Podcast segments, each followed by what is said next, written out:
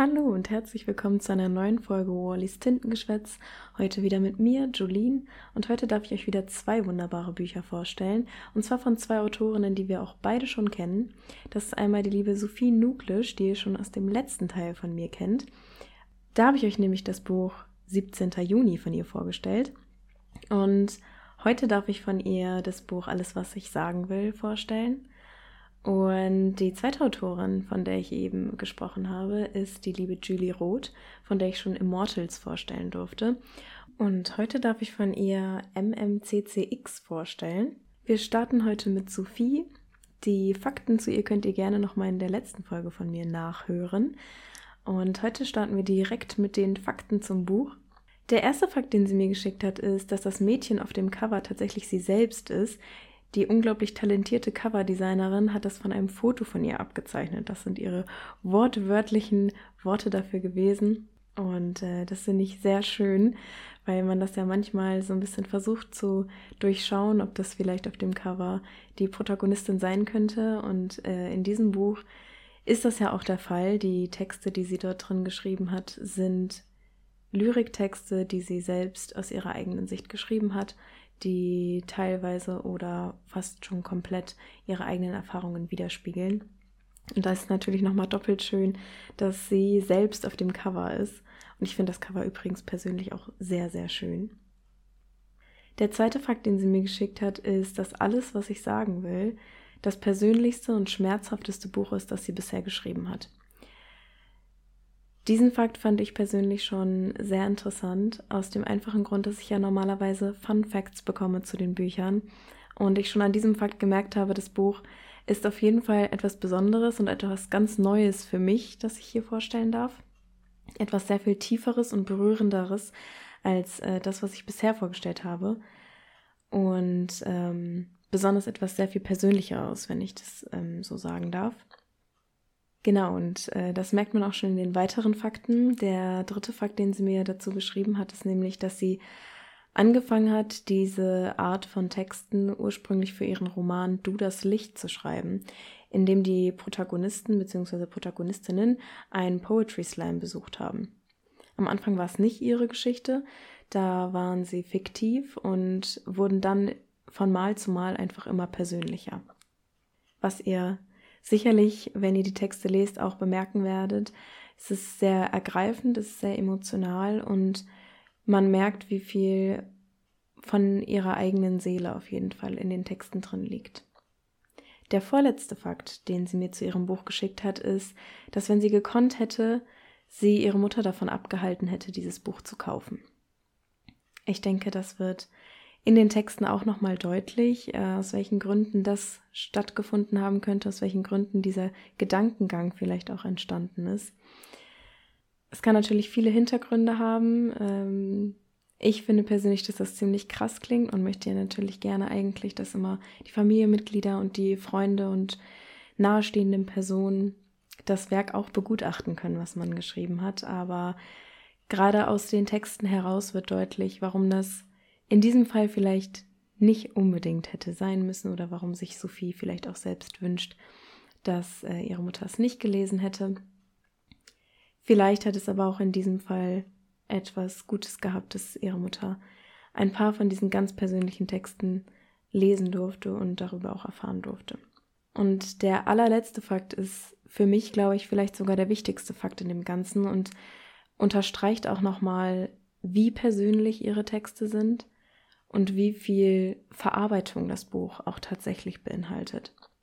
Denn das Letzte, was sie mir über ihr Buch erzählt hat, ist, dass sie in alles, was ich sagen will, eine ziemlich schlimme Sache verarbeitet hat, die ihr passiert ist. Es hat beinahe fünf Jahre gedauert, bis sie realisiert hat, was ihr dort angetan wurde. Und heute weiß sie, dass es nicht ihre Schuld ist. Denn es ist niemals die Schuld von derjenigen, die es durchmachen muss. An dieser Stelle habe ich nicht noch mehr Informationen bekommen. Ich finde, dass dieser eine Fakt schon zwar neugierig auf die Texte macht, aber auch viel Angst beinhaltet. Angst davor, was vielleicht da auf einen zukommen kann. Ich denke auch, dass die Texte vielleicht nicht für jeden geeignet sind, weil sie derart traumatisierende Erlebnisse, würde ich jetzt schon fast sagen, auch beinhalten. Und einfach, wie schon gesagt, eine Verarbeitung auch darstellen von schlimmen Erlebnissen, die Sophie durchgemacht hat, die sicherlich auch nicht besonders leichte Kost sind. So besonders wie das Buch an sich jetzt schon klingt, ist auch diese Folge ein bisschen, zumindest in Bezug auf Sophies Roman. Und zwar habt ihr ja mitbekommen, dass ich jetzt keine Fakten über sie noch erzählt habe, was daran liegt, dass die vorherige Folge schon von ihr gehandelt hat und ihr das einfach ganz fix einmal nachhören könnt, wenn ihr wollt. Ich finde aber auch, dass dieses Buch einfach, dadurch, dass es sehr kurze Texte sind, sehr kurze Prosatexte sind und die Greifbarkeit der Texte auch einfach erreicht wird, indem man so viel wie möglich daraus hört, glaube ich, habe ich mich dazu entschieden, ihr dann an dieser Stelle mehrere Texte zu widmen, mehrere Texte vorzulesen, damit die Wirkung auch einfach rüberkommt und damit man auch weiß, worauf man sich ein bisschen einstellen kann oder muss. Wer an dieser Stelle sagt, dass die Fakten zu dem Buch schon zu sehr danach klangen, dass das Buch vielleicht sie zu sehr emotional auffühlen würde, dann bitte ich euch an dieser Stelle einfach zu skippen. Das ist quasi eine kleine Triggerwarnung an dieser Stelle. Ähm, dann könnt ihr einfach schon zum nächsten Buch vorskippen. Da geht es nicht um so ernste Themen, aber ich finde, dass es äh, sehr wichtige Themen sind und ich möchte an dieser Stelle genug Raum dafür lassen. Unromantischste Liebeserklärung, die nie jemand hören wollte. Ich hasse dich. Ich hasse dich und deine neue Frisur und deine Mutter und deine Schuhe. Ich hasse dich einfach. Deine Mutter hasse ich sogar am allermeisten. Nein, falsch. Am allermeisten hasse ich dich. Ich hasse deinen Arsch und deine Brüste und ich hasse die Art, wie du lachst, weil ich einfach alles, einfach alles an dir hassen muss. Ich muss alles, einfach alles an dir hassen, weil du mich auch hasst. Das sagst du zumindest sehr oft. Ich hasse die Art, wie du beim Autofahren singst, weil ich es hasse, wie glücklich deine Stimme klingt, weil ich es hasse, weil ich dich hasse. Ich hasse deine Bettwäsche und deine Wäsche hasse ich auch. Vor allem die hässliche Spitzenunterhose mit den Schleifen am Bund, die hasse ich am meisten. Von all deiner Unterwäsche, die ich hasse.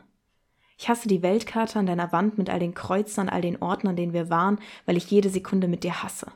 Ich hasse die Art, wie du in den Himmel starrst, wenn du nachdenkst, weil ich es hasse, wie du nachdenkst, weil du so verdammt süß dabei aussiehst, wenn du nachdenkst, und das hasse ich. Und wenn ich eines Tages aufhören sollte, all das an dir zu hassen, dann will ich sterben, weil ich dich dann nicht mehr lieben würde, weil ich all das nur an dir hasse, weil ich dir deswegen ganz und gar verfalle. Eigentlich liebe ich das. Zweiter Text. Ich bin schön. Ich bin okay, so wie ich bin, zumindest jetzt gerade, Zumindest in diesem Augenblick. Manchmal, und jetzt ist dieses manchmal, finde ich mich schön. Manchmal finde ich mich hässlich, oft sogar, viel zu oft. Und ich weiß, dass das nichts bringt, weil ich nie jemand anderes sein werde, und trotzdem fühle ich mich so oft lästig. Dann hasse ich meine Beine, meine Schenkel ganz besonders, meine Hüften, manchmal wäre ich gern anders. Und wenn ich ehrlich bin, ist dieses manchmal viel zu oft. Wenn ich ehrlich bin, fühle ich mich allermeistens schlecht. Aber eben nicht immer, und das macht mich stolz, weil wir stolz sein können, wenn wir uns schön fühlen. Wenn wir Liebe für uns selbst spüren, das sind die schönsten Momente, wenn wir uns selbst zur Schönheitskönigin küren.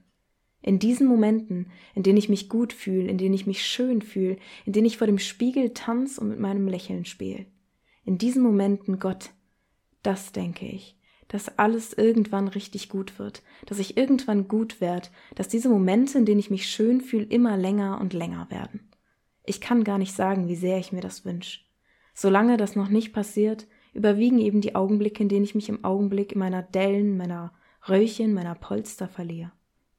Irgendwann wird der Tag schon kommen, an dem ich nur noch sehe, wie richtig ich bin, dass ich gut so bin, dass ich durch jedes kleine bisschen an meinem kleinen schönen Körper an Selbstvertrauen gewinne. Denn jedes kleines bisschen gehört nun mal zu mir. Irgendwann macht's mich stärker, irgendwann verspreche ich dir. Heute ist es halt noch nicht so weit. Heute bin ich eben noch nicht bereit. Heute kann ich eben noch nicht sehen, was ich bin. Ich bin eine Zehn. Das ist nicht einfach. Das wird es nie sein. Aber irgendwann wird das schon kommen. Ich werde stolz sein. Öfter als manchmal. Nicht mehr nur noch selten. Denn ich bin schön. Dritter Text. Scherbenhaufen. Als ich klein war, bin ich in einen Scherbenhaufen getreten. Wir haben am See gespielt, mein Bruder, meine Schwester und ich ist schmerzhaft gewesen. Eine Woche lang konnte ich kaum gehen, hatte einen Schnitt im Fuß, nein, es waren mehrere, und es tat weh. Die Wunden verheilten. Nach einer Woche war es fast wieder gut. Und dann, das glaubt man kaum, bin ich wieder in den Scherbenhaufen getreten. Wir haben wieder am See gespielt, mein Bruder, meine Schwester und ich. Wieder floss Blut. Beim zweiten Mal tat's eigentlich noch viel mehr weh. Meine Schwester holte den Bollerwagen, schob mich nach Hause weg von diesem dummen See. Danach bin ich vorsichtig geworden, wenn wir spielen waren. Ich wusste, wo die Scherben lagen, hab mich nicht nochmal verletzen lassen, hab einen Bogen drum gemacht um das gesplitterte Glas. Und in diesem Text geht es nicht nur um meinen verletzten Fuß, als ich klein war. Es geht um Menschen, vielleicht weißt du das. Menschen, die zum Scherbenhaufen geworden sind. Menschen, die mich verletzt haben, wie die kaputte Bierflasche als kleines Kind. Ich mache jetzt einen Bogen um alles, was mich verletzen kann. Das wird schon besser sein. Mir tut keiner mehr weh, nicht mehr der Scherbenhaufen, nicht mal mehr die Menschen mit ihrem Herzen aus Schnee. Vierter Text. Du hast mich allein gelassen. War einfach zu gehen. Du konntest das ja noch, hast Panik bekommen, das Blut gesehen, so, so viel Blut an meinen Beinen, an meinen Händen, auf den Fliesen, an den Wänden, war nicht schön anzusehen. Ich verstehe das schon.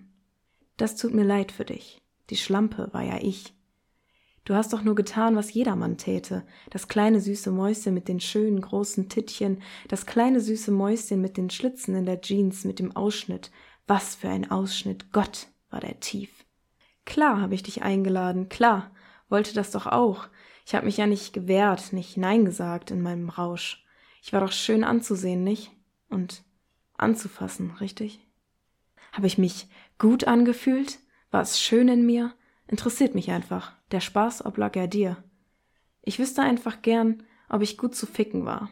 Du bist ja zweimal gekommen, ich war richtig gut, klar. Und dann hast du mich einfach auf dem Boden allein gelassen. Hast mir die Hose angezogen? Ich hoffe, du hattest noch Spaß, konntest noch andere anfassen. Ich hoffe einfach wirklich, ich habe dich nicht verstört, dich nicht abgeschreckt, zu nehmen, was einfach dir gehört. Wahrscheinlich war ich da, als ich dann dort saß, gar nicht mehr so geil, gar nicht so viel Spaß. Ich will dir einfach sagen, das war nicht deine Schuld. Mach dir keine Vorwürfe, hab einfach nur Geduld. Das wird schon wieder werden. Du kommst schon drüber weg. Stell dir vor, ich wäre schwanger. Stell dir vor, du wärst bald Vater. Stell dir vor, ich hätte AIDS. Stell dir vor, ich wäre verreckt. Ist alles nicht passiert. Ich mein, mir geht's doch gut. Bitte mach das wieder. Gelingt dir sicher gut. Ich wünsch dir, dass es dich zerstört. Ich wünsch dir, dass du meine Stimme hörst. Ich wünsch dir, dass du mich in deinen Träumen siehst, wie ich dort auf den Fliesen lieg. Fünfter Text. Ich muss jetzt gehen. Öffne deine Beine, ich will dich gänzlich sehen. Zieh das Top hoch oder aus. Zieh es aus. Wie weit wirst du gehen? Drück dich an mich, ich will dich gänzlich spüren. Knöpf die Hose auf, ich werd dich führen. Sieh mir in die Augen dabei. Ich will die Angst darin lesen, aber da ist keine Angst, dafür ist zu viel im Glas gewesen. Dreh dich um. Ich will die Leere doch nicht sehen. Streif die Hose ab. Nein, ich mach das schon. So wird es gehen. Stütz dich auf dem Klo ab, Baby. Du sollst nicht umkippen, bevor ich fertig bin. Ich spür schon das Wippen. Du würdest doch sagen, wenn du das nicht willst, Baby, oder nicht? Klar würdest du das. Ich leg meine Lust und mein Vertrauen in dich. Baby, warum kannst du nicht mehr stehen? Deine Beine tragen dich nicht mehr. Ich sollte jetzt gehen. Woher, Baby, kommt das ganze Blut? Es ging dir doch. Ging es dir gut? Oh Gott, Baby, ich muss jetzt gehen, ganz schnell, bald werden sie nach dir suchen. Wir haben uns nie, niemals, hörst du, nicht mal für eine Sekunde in diesem Raum alleine gesehen. Sechster Text. Das Blut an meinen Händen. Irgendwie bin ich gerade glücklich. Alles fühlt sich richtig an, ich weiß auch nicht. Manchmal denke ich schon zurück an die Sache vor einem Jahr, manchmal. Manchmal? Eigentlich viel zu oft, dann sind die Bilder wieder da. Die Bilder mit den zitternden Händen. Händen, zehn Finger voller Blut. Vermutlich werde ich das niemals vergessen. Irgendwie geht's mir doch nicht gut. Dann fange ich furchtbar an zu zittern. Zittern wie in dieser Nacht. Höre ich mein Schreien und das Weinen. Zum Schweigen hat er mich nicht gebracht. Ich sehe das Bad im Krankenhaus, ich sehe die Flecken, überall rote Flecken, all das Blut aus mir heraus. Ich sehe den Arzt, der zwischen meinen Beinen saß mit seinen kalten Worten nie, niemals, nie vergesse ich das. Ich höre die Schwester, hören Sie auf zu weinen, hier ist grad Nachtruhe. Dort konnte ich nicht bleiben. Und doch habe ich das alles ergehen lassen über mich, weil du an meiner Seite warst. Da ist so viel Liebe für dich. Obwohl du so unglaublich wertvoll warst, wirst du nicht ändern können, was passiert ist, dass ich die blutigen Hände sehe, dass da was in mir zerbrochen ist. Das war die Leseprobe zu alles, was ich sagen will. Ich möchte auch gar nicht mehr viel dazu sagen.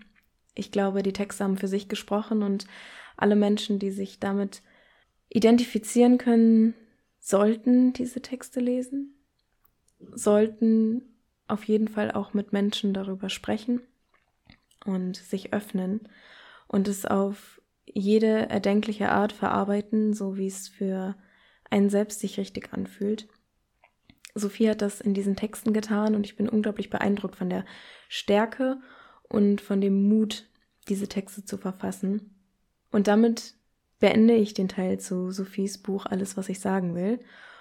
Und wir switchen rüber zu Julie Roth, auch eine bekannte Autorin, wie ich ja am Anfang schon erwähnt habe. Wir kennen sie aus Immortals. Und heute darf ich von ihr ein Buch vorstellen, was mich schon direkt beim Titel vor eine große Aufgabe gestellt hat. Und zwar weiß ich aus sicherer Quelle, dass der Titel 2210 bedeutet. Ausgeschrieben im Prinzip MMCCX. Das ist der Titel des Buches.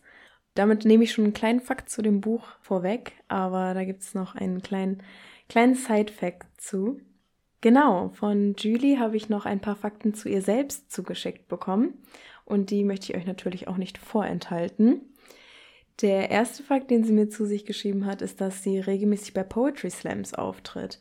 Was ich sehr spannend finde, weil Poetry Slams finde ich auch extrem cool. Ich glaube, ich bin selbst nicht so begabt da drin, auch wenn ich mich jetzt ja für den Podcast schon ein paar Mal daran versuchen durfte.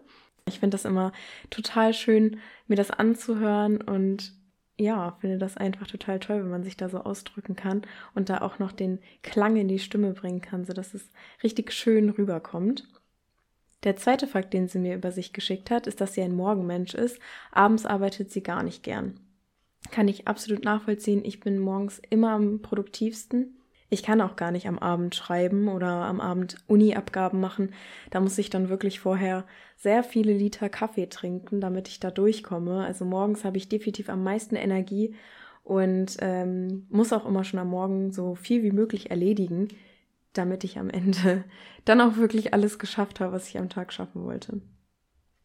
Der dritte Fakt ist, dass sie insgesamt 18 Bücher beendet hat, von denen jedoch nicht alle wirklich Romanlänge haben. Da bin ich jetzt ja total gespannt, was dann die anderen Bücher wären. Also 18 Bücher, das ist auf jeden Fall eine große Zahl, wenn ich bedenke, was ich da alles für unfertige Werke bei mir liegen habe, die auch keine Romanlänge haben, aber halt auch noch gar nicht fertig sind. Ähm, also 18 Bücher finde ich ist wirklich eine große, große Zahl. Was sie mir noch über sich erzählt hat, ist, dass sie den Fakt, dass sie schreibt, in Gesprächen gar nicht gerne erwähnt, es sei denn, sie muss Smalltalk führen. Was ich ziemlich witzig finde, weil wenn ich Smalltalk führe, dann erwähne ich erst recht nicht, dass ich schreibe. Aber das ist ja immer wieder witzig, wie das bei allen Menschen unterschiedlich ist. Und grundsätzlich hat man natürlich auch häufig dann ein paar Vorurteile gegenüber Menschen, die generell kreative Arbeit leisten. Und da kann ich schon verstehen, dass man da nicht so gerne drüber redet. Plus, man verarbeitet ja auch immer sehr viel von sich selbst in Büchern von manchen Menschen möchte man halt auch einfach nicht so gerne, dass sie das eigene Buch lesen oder die eigenen Werke lesen. Das kann ich auf jeden Fall gut verstehen. Und der letzte Fakt, den sie mir über sich geschickt hat, ist, dass sie sich eher als introvertiert bezeichnen würde. Da sind wir sehr verschieden. Ähm, ich würde mich absolut als extrovertiert bezeichnen. Ich ziehe meine Kraft auch immer eher daraus, mich mit Menschen zu verständigen Menschen zu treffen. Da bin ich immer sehr energiegeladen, wenn ich von Treffen zurückkomme. Aber introvertiert zu sein, ist, finde ich persönlich, auch etwas total Schönes und ähm, bringt Eigenschaften mit sich, die ich zum Beispiel gar nicht habe und die ich sehr bemerkenswert finde. Und da kommen wir auch schon zu den fünf Fakten über ihr Buch. Also der erste Fakt über, ich nenne es nun einfach mal bei der Zahl 2210, war ihre erste Verlagsveröffentlichung und ihre erste Veröffentlichung unter ihrem richtigen Namen. Ich habe euch ja letztes Mal schon in der Folge erzählt, dass Julie Roth unter einem Pseudonym veröffentlicht hat. Dieses Buch, wie ihr gerade gehört habt, ist das erste unter ihrem richtigen Namen. Der zweite Fakt ist, dass das Buch zuerst auf Wattpad unter dem Titel Gladiator, Du kämpfst wie ein Mädchen erschienen ist. Finde ich auch immer sehr spannend, wie sich das mit der Geschichte auch häufig verändert, beziehungsweise wie sich das dann auch verändert, wenn es dann am Ende wirklich veröffentlicht wird.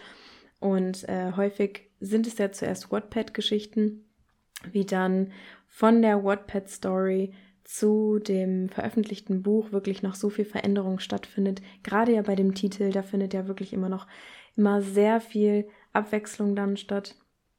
Und ähm, ja, das finde ich immer sehr spannend zu beobachten, weil dann ja auch häufig nochmal zur Sprache kommt, welcher Titel repräsentiert wirklich komplett diese Story. Und das ist bei einem veröffentlichten Buch natürlich nochmal eine größere Nummer als auf Wattpad, wobei es auf Wattpad natürlich auch schon super cool ist, das dort zu veröffentlichen. Aber bei einem veröffentlichten Buch hat man natürlich nochmal ein bisschen andere Ansprüche.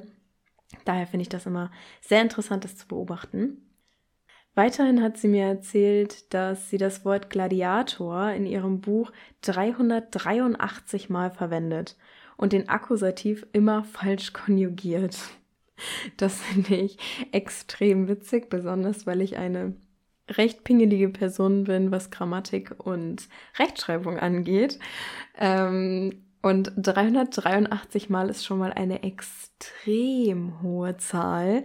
Aber das ist nun mal auch das Wort, was die Hauptrolle quasi in deinem Buch ist. Also darum geht es ja komplett. Finde ich also legitim, dass es so oft vorkommt. Und ziemlich witzig, dass ähm, das mit dem Akkusativ ein kleines Problem gewesen ist. Aber ich glaube, es geht vielen so. Also die guten vier Fälle, das ist, ähm, glaube ich, generell immer ein recht häufiges Problem in der Schule gewesen. Der vorletzte Fakt, den sie mir geschickt hat, ist, dass das Buch ihrer besten Freundin gewidmet ist. Aber das weiß sie bis heute überhaupt nicht, weil sie es nie gelesen hat. Da geht jetzt mal eben ganz kurz ein Shoutout an deine beste Freundin raus, denn das ist sehr traurig, wenn mir ein Buch gewidmet werden würde und ich wüsste es nicht mal. Das, das wäre mir ja auf ewig ziemlich peinlich, aber was soll man machen? Du musst sie vielleicht noch ein bisschen animieren, dass sie da nochmal einen kleinen Blick in dieses Buch wirft. Weil wie cool ist das bitte, wenn einem ein ganzes Buch gewidmet ist? Aber naja, das kann man natürlich nicht wissen, wenn man es nicht liest. Und zu allerletzt hat sie mir erzählt, dass der Titel, jetzt muss ich es noch einmal aussprechen, MMCCX, letztendlich, so wie ich es ja schon die ganze Zeit vorgelesen habe, 2210 in römischen Zahlen bedeutet. Oder vielleicht wird es später auch 2210 ausgesprochen, so wie heute. 2021, man weiß es noch nicht so genau. Aber was es damit letztendlich auf sich hat, ist nämlich, dass das Buch in diesem Jahr spielt. Also eine dystopische Erzählung, eine futuristische Erzählung, wo ich ja schon immer sehr all in bin. Also bin ich mal sehr gespannt, was uns jetzt gleich die Leseprobe liefern wird. Und damit geht's jetzt auch direkt los. Teil 1. Die Gladiatoren. Die Gladiatorin atmete tief durch, bevor sie die schwere Eisentür aufstieß. Die gewohnte Hitze der Arena schlug ihr ins Gesicht, der Staub kitzelte in ihrer Nase. Die Rufe des Publikums, die zuvor noch durch Wände und Türen ausgesperrt worden waren, hallten nun laut in ihren Ohren wieder. Sie blendete alles aus, verschloss ihren Kopf und ihr Herz. Sie konzentrierte sich nur darauf, einen Fuß vor den anderen zu setzen und sich nicht anmerken zu lassen, wie sehr sie das hier verabscheute. Während der Minuten in der Arena war sie weniger Mensch als Maschine. Aisha Wisson, schallte es aus den Lautsprechern. Das Publikum schrie, skandierte den Namen wieder und wieder, doch der Jubel war durchmischt von Buhrufen, wie immer. Aisha straffte die Schulter und setzte ein Lächeln auf. Das Lächeln, das sie so oft vor dem Spiegel geübt und in der Arena verwendet hatte, dass es sich kaum noch künstlich anfühlte. Es war das Lächeln eines Gladiators, ja, mehr noch, eines Siegers, eines männlichen Siegers, der auf dem zweiten Platz der Rangliste stand und der sich heute den ersten erkämpfen würde. Es war das Lächeln eines Menschen, den Aisha aus tiefstem Herzen verabscheute und auf den sie gleichzeitig angewiesen war. Aisha drehte die obligatorische Runde durch die Arena, bevor sie in die Warteräume zurückkehrte. Sobald die Tür hinter ihr zugefallen war, stieß sie zischend die Luft aus und schloss die Augen, froh, wenigstens einen Teil dieses ganzen Mists hinter sich gebracht zu haben. Zwar wusste sie, dass ihr das Schlimmste noch bevorstand, doch in ihrem Wohnheim und der Gladiatorenschule hatte sie nicht nur gelernt zu gewinnen, sondern auch im Moment zu leben und nicht an die Zukunft zu denken. Nicht einmal an die Zukunft, die nur ein paar Stunden von ihr entfernt lag. Es war die einzige Möglichkeit, nicht durchzudrehen, wenn man zu denen gehörte, die dieses Leben nicht freiwillig gewählt hatten. Sie gab sich selbst nur wenige Sekunden, um sich zu fangen, bevor sie sich auf den Weg zurück zum Warteraum machte. Es war nur ein kurzer Flur, den sie zurücklegen musste. Dann kam sie bei der kleinen Tür an. Die anderen Gladiatoren aus Ferrum saßen drinnen auf den Bänken und empfingen Aisha mit Rufen und ausgestreckten Händen.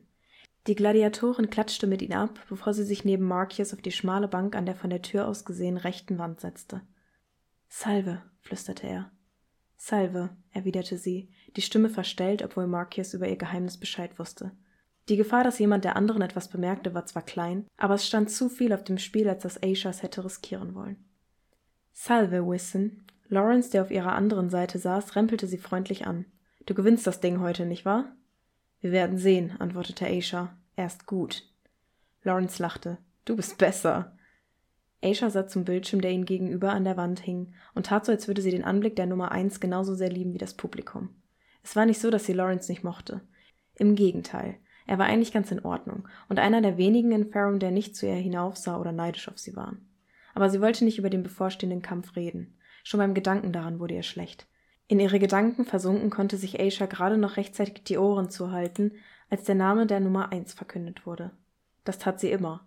So fiel es ihr leichter, ihre Gegner nicht als Menschen zu betrachten, Menschen mit einer Familie, einem Zuhause, einem Grund, warum sie in der Arena antraten. Denn sie wusste, dass sie es nicht schaffte, gegen sie anzutreten, wenn sie begann, über diese Dinge nachzudenken.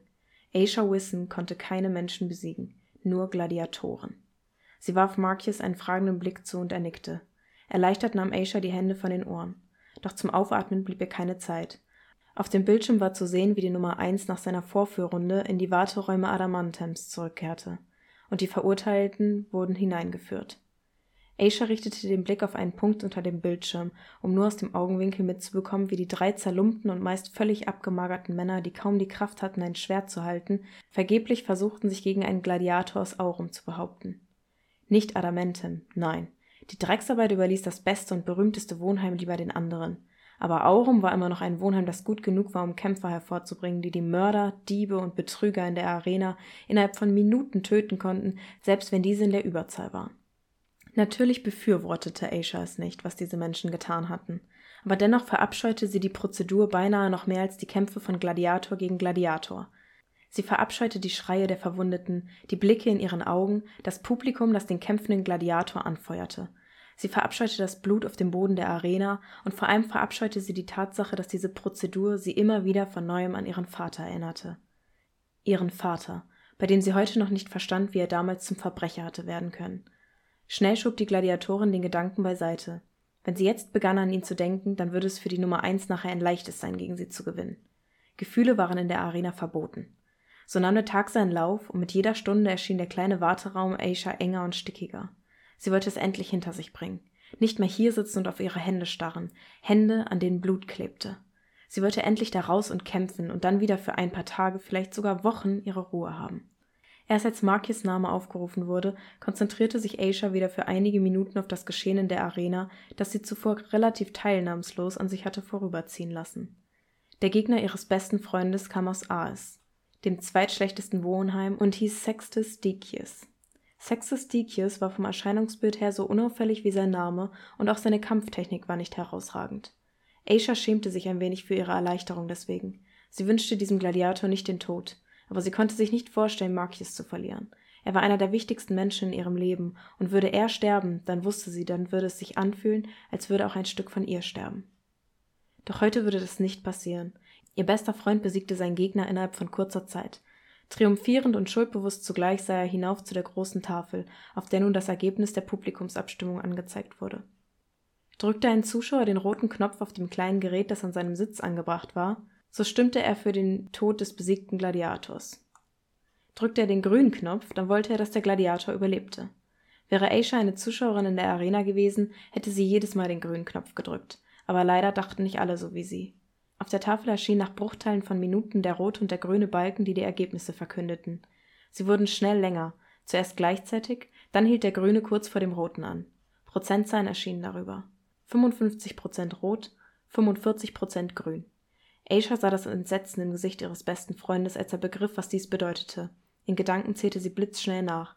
Es war sein zweiter, Am liebsten hätte sie die Augen geschlossen, um nicht mit ansehen zu müssen, wie Marcus nach der Abschiedsbekundung des Publikums das Schwert hob und seinem Gegner die Kehle durchschnitt. Aber sie hatte das Gefühl, dass sie es ihrem Freund schuldig war, zuzusehen, während er zum Töten gezwungen wurde. So ertrug sie das Blut und die Schreie der Menschen, von denen einige Schadenfreude, andere Enttäuschung und Trauer ausdrückten. Sie ertrug das verzweifelte Röcheln von Sextus, der sich keine Mühe gab, seinen Tod mit Würde zu ertragen, und sie ertrug den Anblick von Marcius, wie er sich abwandte und in gebückter Haltung die Arena verließ. Letzteres war von allem am schwersten auszuhalten. Doch Aisha blieb keine Zeit, ihren besten Freund zu trösten, denn als nächstes wurde ihr Name aufgerufen. Und das war's auch schon mit der heutigen Leseprobe. Ich hoffe, beide Bücher haben euch gefallen. Es waren ja sehr, sehr unterschiedliche Bücher und ich bin gespannt, welches euch mehr zugesagt hat. Vielleicht ja auch beide gleichermaßen. Und in diesem Sinne wünsche ich euch ein schönes Wochenende und bis zur nächsten Folge.